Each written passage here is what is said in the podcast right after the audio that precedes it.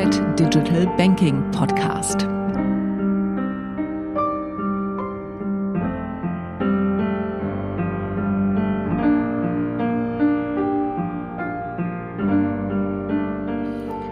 Herzlich willkommen, geschätzte Zuhörende, zum Podcast mit Pascal Keller, CEO Inventix.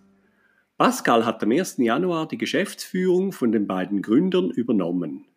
Wir werden uns in der nächsten Viertelstunde zu der Stabsübergabe, den Unterschieden zwischen Big Tech und Finanzindustrie und was Banken daraus lernen können unterhalten. Pascal, herzlich willkommen und vielen Dank. Mein Name ist Thomas Ankenbrand.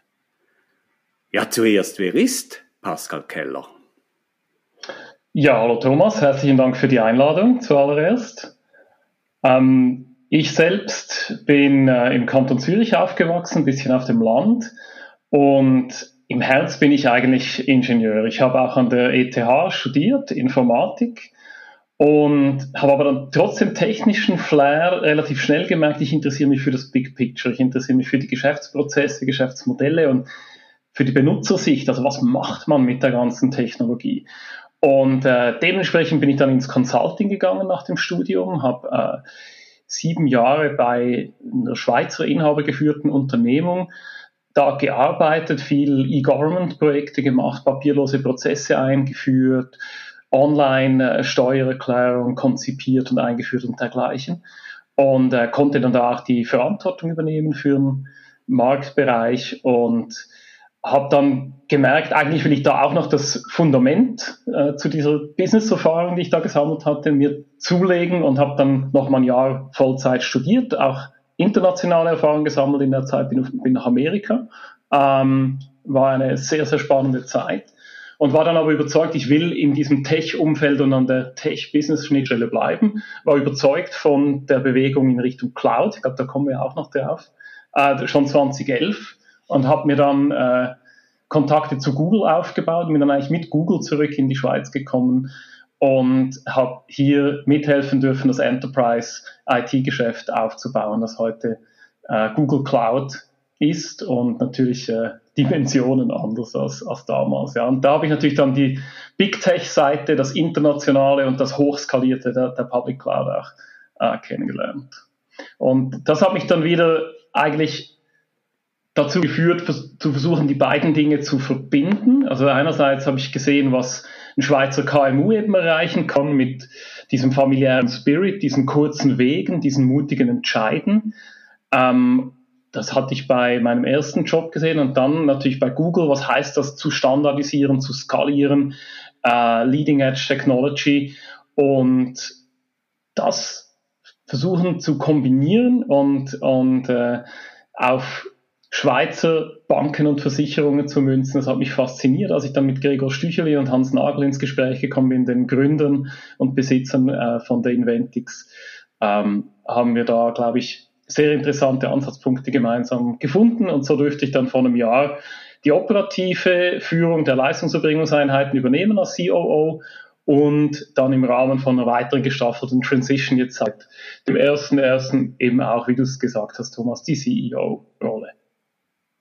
Und was hast du dir für die ersten 100 Tage als CEO vorgenommen?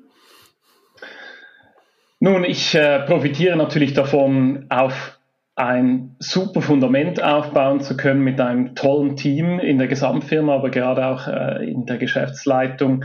Und wir werden die Strategie, die Hans Nagel und Gregor Stücherli sehr erfolgreich aufgebaut haben über die letzten Jahre, werden wir fortsetzen, schärfen, vertiefen, darauf aufbauen. Und da bin ich sehr froh natürlich, dass ich auch weiterhin auf die beiden zählen kann als Anker dieser Firma mit ihrem langfristigen Commitment jetzt als Verwaltungsratspräsident und, und Vize.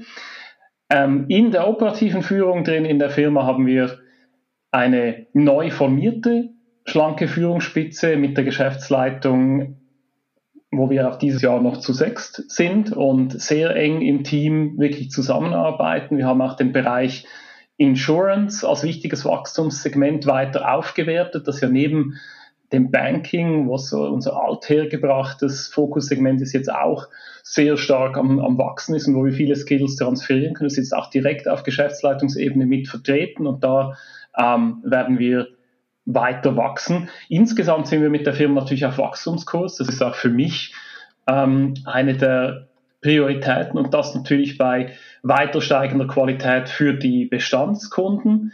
Das heißt, wir haben jetzt verschiedene Schritte unternommen, die mich jetzt auch in den ersten 100 Tagen natürlich stark beschäftigen, um das Fundament weiter zu stärken. Wir haben unser Hiring nochmals massiv hochgefahren, ja, weil wir natürlich Talentaggregator sind für diese mittelgroßen Banken und, und die Versicherungen in der Schweiz. Diese Rolle wollen wir mit voller Stärke spielen. Das haben wir verstärkt. Dann haben wir die Strukturen in der Firma weiterentwickelt mit einer Organisationsentwicklung, um die Teams zu stärken, die Subsidiarität zu stärken, die Autonomie der Teams, die Serviceorientierung, dass jedes Team einen Service ownt und diesen eigenverantwortlich und auch unternehmerisch weiterentwickeln kann. Gleichzeitig die Kultur im Zusammenspiel zwischen den Teams noch weiter ähm, gestärkt und ausgebaut mit verschiedenen Elementen. Das sind natürlich ähm, große Fokuspunkte für mich jetzt. Vielen Dank. Als ehemaliger Google-Manager kennst du ja die Big Techs gut. Eben das hochskalierbare Geschäft, und auch andere Aspekte. Wie empfindest du denn die Unterschiede zwischen einem Big Tech und einer Schweizer Bank?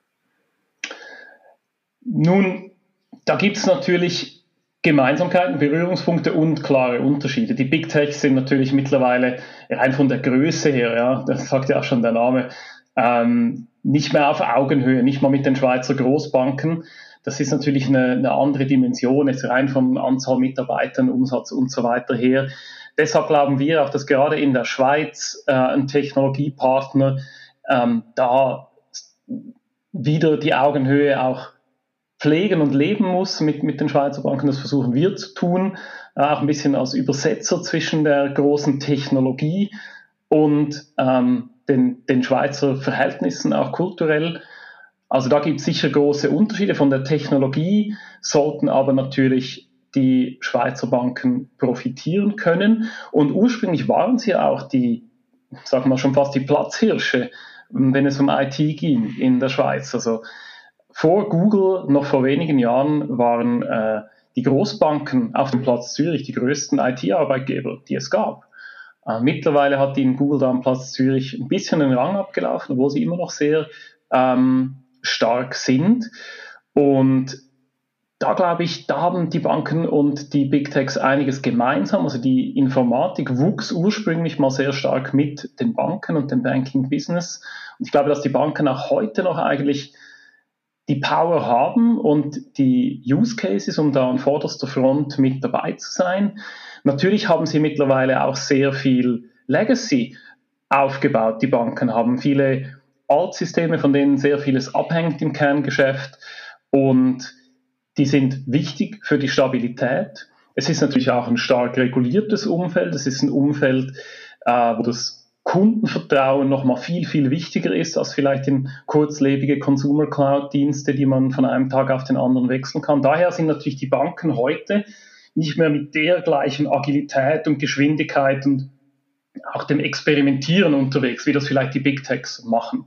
Und da wiederum wollen wir natürlich auch ansetzen, weil wir da die Brücke bauen können und die Kernsysteme beispielsweise, die ähm, das Rückgratbilden der Bank entkoppeln können von modernen Software-as-a-Service-Lösungen, die wichtig sind an der Kundenschnittstelle, wo sich die Bedürfnisse sehr schnell entwickeln. Und da können wir quasi den Big Tech-Teil nehmen, ja, auch die Vorteile der Cloud, die Flexibilität, die Skalierbarkeit, können diese Technologien nehmen und können sie aber auf schweizerische und auf die Bankenanforderungen gemünzte Art anbieten. Ja. Durch diese Entkopplung vom Kernsystem von den modernen Frontend-Lösungen, die wir dann schnell da dazu bauen können, sei das gehostet im Hintergrund auf einer Public Cloud oder auf unserer eigenen EX Cloud, die in der Schweiz exklusiv betrieben wird unter den FINMA-Anforderungen. Da können wir den Banken dann wirklich die Auswahl bieten, dass sie eben, auch wenn sie nicht ähm, bezüglich Größe und bezüglich Agilität und Geschwindigkeit mit den Big Techs mithalten können, dass sie sich doch immer das Beste dort rauspflücken können von den Technologien und mit unserer Unterstützung hoffentlich auf smarte Weise kombinieren können mit den Kernsystemen, die ihr Rückgrat bilden und mit den Kernprozessen, die eben mehr Beständigkeit und Stabilität brauchen. Du hast jetzt starken, äh, starkes Gewicht auch auf die technische Seite gelegt. Wie sieht denn das so kulturell aus? Jetzt gerade auch die Unterschiede zwischen einer Inventix und Google. Ja, Google und Inventix verbinden mehr, als es auf den ersten Blick vielleicht scheint. Darum fiel mir jetzt auch der Wechsel alles andere als schwer. Auch Inventix ist in unserem Scope ein Vorreiter im Cloud-Business. Inventix hat schon vor vielen Jahren eine Schweizer Cloud speziell auf die Anforderungen der Finanzindustrie zugeschnitten gebaut und sich dabei, wie gesagt, technologisch bedient an, an Vorlagen aus der Public Cloud, aber das eben auf die lokalen Bedürfnisse umgemünzt. Das ist etwas, was uns verbindet. Auch wenn man genau hinschaut, sind beide Unternehmen erfolgreiche Gründerstories, ja, mit einem Gründerduo dahinter, das äh, mit kreativen, innovativen Ideen, aber auch mit Risikobereitschaft und, und persönlichem Engagement äh, die jeweilige Firma dann geprägt hat, auch sehr präsent. Also in meiner Zeit bei Google äh, waren die beiden Gründer jede Woche noch präsent und haben sich den Fragen der Mitarbeitenden gestellt. Bei uns pflegen wir das ähnlich. Jetzt sind wir natürlich ein bisschen im Übergang mit der CEO-Stabsübergabe von Hans und Gregor und mich. Aber trotzdem werden wir natürlich da weiter den engen Austausch pflegen und haben viele Gelegenheiten, wo die Mitarbeiterinnen und Mitarbeiter sie dann auch spüren und sie halten uns eigentlich den Rücken frei und geben, geben der Firma die Kraft und die Unabhängigkeit, um eben diesen Innovationsgeist auch zu pflegen, genauso wie er auch bei Google herrscht, wo man halt nicht einfach Quartalszahlen getrieben ist und Spielball äh, von, von Großaktionären, sondern halt wirklich auch im Interesse der Kunden und der Endbenutzer ähm, stetig neue Sachen schaffen kann. Was kann dann die Finanzindustrie von den Big Techs lernen, gerade wie sie vielleicht mit Legacy umgehen oder wie sie auch diesen innovativen Spirit äh, wieder, vielleicht auch wieder finden können? Also da Idee? Ja, ich habe jetzt viel über die Kundenbedürfnisse und das Denken aus der Sicht des Endbenutzers gesprochen. Und ich glaube, da können sich viele Banken, nicht alle, aber können sich da vielleicht schon noch eine Scheibe abschneiden, gerade auch von den Big Techs, die da sehr schnell iterieren und ausprobieren, gerade mit den Konsumerdiensten, äh, was funktioniert, was nicht funktioniert, was eben wirklich den Menschen im Alltag weiterhilft. Und da gibt es vielleicht die eine oder andere Bank, die da noch zu sehr aus einer Innensicht rausdenkt und in eigenen Prozessen ähm, natürlich auch vielleicht berechtigterweise ein bisschen verhaftet ist. Also dieser, dieser Customer Focus und da dann wirklich agil auf den Wandel reagieren und eben Wege finden, wie ich es vorhin auch angesprochen habe, um, um technisch dann relativ rasch Innovationen umzusetzen, obwohl man hinten durch ein, ein solides Fundament hat, das sich nicht so schnell verändert. Ich glaube, da da kann man einiges lernen und so diesen Digital Mindset auch noch mehr äh, entwickeln bei den Banken. Hinzu kommt, die Banken haben sehr viele Daten ähm, von ihren Kunden, die sie zum Nutzen dieser Kunden auch durchaus noch besser bearbeiten könnten, um die Kunden noch aktiver auch zu beraten. Da steckt riesiges Potenzial drin, wenn man da zum Beispiel Machine Learning Algorithmen, künstliche Intelligenz zum Einsatz bringt, nur schon in den Callcenter-Interaktionen, um ähm, Trends rauszuspüren, um, um festzustellen, wie die Befindlichkeiten der Bankkunden sind, indem man äh, mit, mit Textanalyse den, den Schriftverkehr mit den Kunden analysiert, die Feedbacks, die da eingehen. Da kann man noch sehr viel machen und da kann man zum Nutzen der Kunden ihnen auch neue Geschäftsmöglichkeiten, neue ähm, Aktivitäten vorschlagen wo man vielleicht heute noch ein bisschen, noch ein bisschen passiv unterwegs ist und vielleicht darauf wartet, ja, was, was möchte denn der Kunde? Er soll es uns doch bitte schön sagen. Glaubst du, werden die Banken das umsetzen? Oder wie sieht eine Bank in zehn Jahren aus? Ist es dann fast mehr ein IT-Unternehmen wieder? Die Interaktionen werden sich sicher sehr stark über digitale Kanäle abspielen und dahin verlagern. Nichtsdestotrotz wird auch in zehn Jahren die wichtigste Währung, denke ich mal, im Verhältnis zwischen Bank und Kunde das persönliche Vertrauen sein. Vielleicht sogar noch, noch mehr als heute, weil es nicht mehr so sehr an einzelnen Menschen handelt, vielleicht äh, oder hängt vielleicht an dem einzelnen persönlichen Kundenberater, sondern wirklich am Spirit der Organisation, an der Vertrauenswürdigkeit der Organisation insgesamt, an der Kultur, die dort herrscht. Ich glaube, das wird sich durch die Digitalisierung eher noch verstärken als, als abschwächen. Und im transaktionalen Verhältnis, natürlich wird sich das sehr stark auf die, auf die digitalen äh, Kanäle verlagern. Wie gesagt, die Zukunft liegt in den Daten zu den Bedürfnissen, Wünschen, Gegebenheiten der Kunden, die die Bankmitarbeiterinnen und Berater noch besser auswerten können, um noch aktivere Angebote zu machen, die Kunden noch besser zu führen, ihnen noch neue Möglichkeiten aufzuzeigen, die die Kunden vielleicht nicht kennen. Ähm, denke, die Beratung wird sich in dem Sinne eher ausbauen. Gerade auch eine Bank natürlich Aufgaben verlagern kann von Sachbearbeitung, die immer mehr natürlich automatisiert wird, gerade auch mit ähm, Robotic Process Automation und angereichert mit künstlicher Intelligenz, Machine Learning, dass dann die Arbeitskraft eigentlich frei wird für gestützt auf diese Datenanalyse eben die Kreativität spielen zu lassen und, und die Kunden noch umfassender zu bearbeiten. Und zwar nicht mehr nur, oder beraten, nicht mehr nur in einer spezifischen Transaktion, wenn diese gerade ansteht, sondern mit einer 360-Grad-Sicht auf, auf die Lebensphase der Kunden.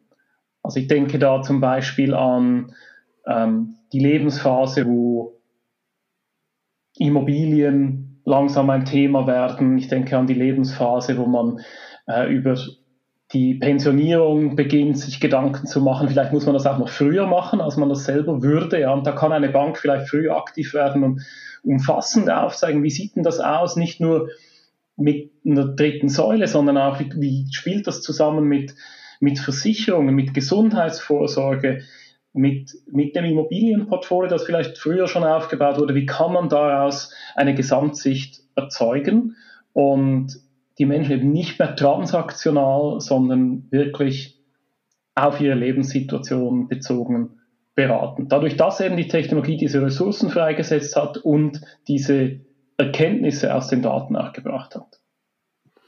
Ja, was bedeutet das dann für die Betriebs- und Softwarearchitekturen von Banken? Wird dann Cloud vorherrschend sein? Ich denke, die Entwicklung Richtung Cloud ist ganz eindeutig und klar. Die findet seit über zehn Jahren statt, weil die Vorteile einfach zu offensichtlich sind. Man will heute nicht mehr langfristig sich in äh, Infrastruktur in Form von hartem Zement und, und hartem Blech binden, sondern man will agile Projekte machen können, man will Load hochfahren, wieder runterfahren können, äh, man will von überall her erreichbar sein, man will Redundanz geografisch verteilt, breit aufbauen können. Und da denke ich mal, ist Cloud-Technologie absolut weiterhin der Weg, auf dem sich die Entwicklung bewegen wird. Es wird natürlich verschiedene Ausprägungen davon geben und unser Job eigentlich als Integrator und Betreiber ist es, die Komplexität für die Bank zu absorbieren. Je länger, je mehr wird sich eine Bank nicht mehr nur entweder aufs eigene Rechenzentrum oder auf einem Cloud-Anbieter stützen, sondern man wird für jeden Workload, also für jede Anwendung, die geeignete Betriebsplattform wollen. Kosten-Nutzen-Verhältnis, Risikoabwägungen, vielleicht will man die Kernsysteme auch in 10, 15 Jahren noch am liebsten in rein schweizerischer Kontrolle, so wie wir das mit unserer eigenen xCloud machen können, betreiben lassen, um einfach da äh, ein noch besseres Risk Management anbieten zu können. Vielleicht will man aber gleichzeitig mit anonymisierten Daten auf einer Public Cloud Auswertungen fahren und die wieder zurückholen in die Private Cloud nahe zum Kernsystem. Vielleicht will man ein, eine App anbieten dem Kunden, die für die Erreichbarkeit aus dem Internet noch besser äh, aus, einer, aus einer Public Cloud gehostet wird. Aber vielleicht gibt es dort wiederum einen besseren oder leistungsstärkeren Anbieter als für die Data Analytics Thematik. Und dann stellt sich natürlich die Frage, wie bringe ich das alles unter einen Hut? Wie manage ich diese Komplexität, die Kompatibilität, die Schnittstellen, die Releasefähigkeit, wenn sich die Systeme parallel weiterentwickeln? Wer steht nachts auf, äh, wenn irgendwas neu gestartet werden muss? Wer macht die Fehleranalyse, wenn in diesen komplexen Schnittstellen äh, etwas nicht mehr funktioniert? Wer stimmt das Ganze ab auf die Geschäftsprozesse der Banken, wenn sich die laufend ändern? Und genau da wollen wir natürlich eben diese Komplexität absorbieren und, und den Banken helfen. Aber klar, der Trend ist Richtung Cloud, aber eben nicht eine Cloud, sondern Multicloud, Durchgängigkeit, übergreifend orchestriert und voll gemanagt, damit die Banken sich auf ihr Kerngeschäft konzentrieren können. Vielen Dank. Ja, jetzt zum Schluss natürlich noch eine Frage aus dem Crypto Valley. Was hältst du von Bitcoin oder Cryptocurrencies? Das ist sicherlich ein spannendes Experiment, sage ich jetzt mal, wenn man nur die Kryptowährungen als solche anschaut. Da ist natürlich im Moment sehr viel Spekulation dahinter und aus vieler Hinsicht wahrscheinlich auch ein klassischer Hype gerade am Entstehen.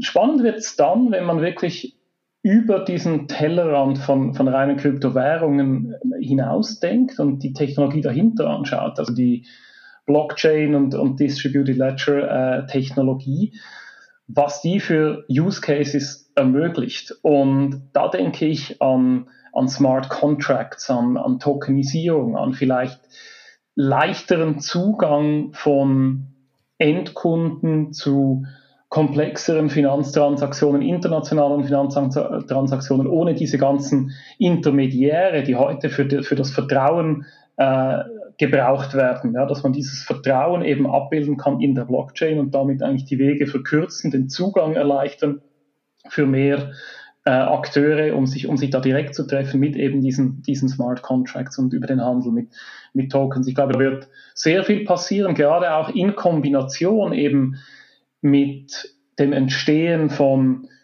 virtuellen Welten, sage ich mal, wenn, wenn im Metaversum, das in der Entstehung begriffen ist, Transaktionen stattfinden, dann werden die sich wahrscheinlich nicht mehr auf Real-World ähm, Banking im klassischen Sinne stützen, sondern werden auch dort ihren eigenen Ansatz suchen. Da bieten sich natürlich diese Technologien wieder an.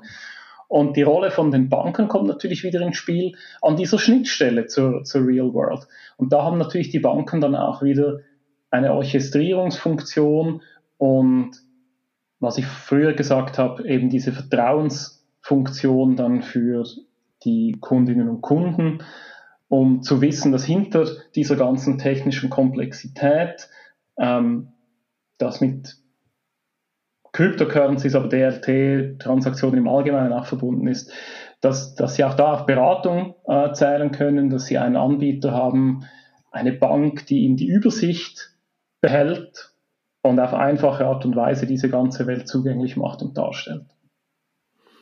Vielen Dank, Pascal, für das sehr interessante Gespräch und Ihnen, geschätzte Zuhörende, für Ihre Aufmerksamkeit. Auf Wiedersehen.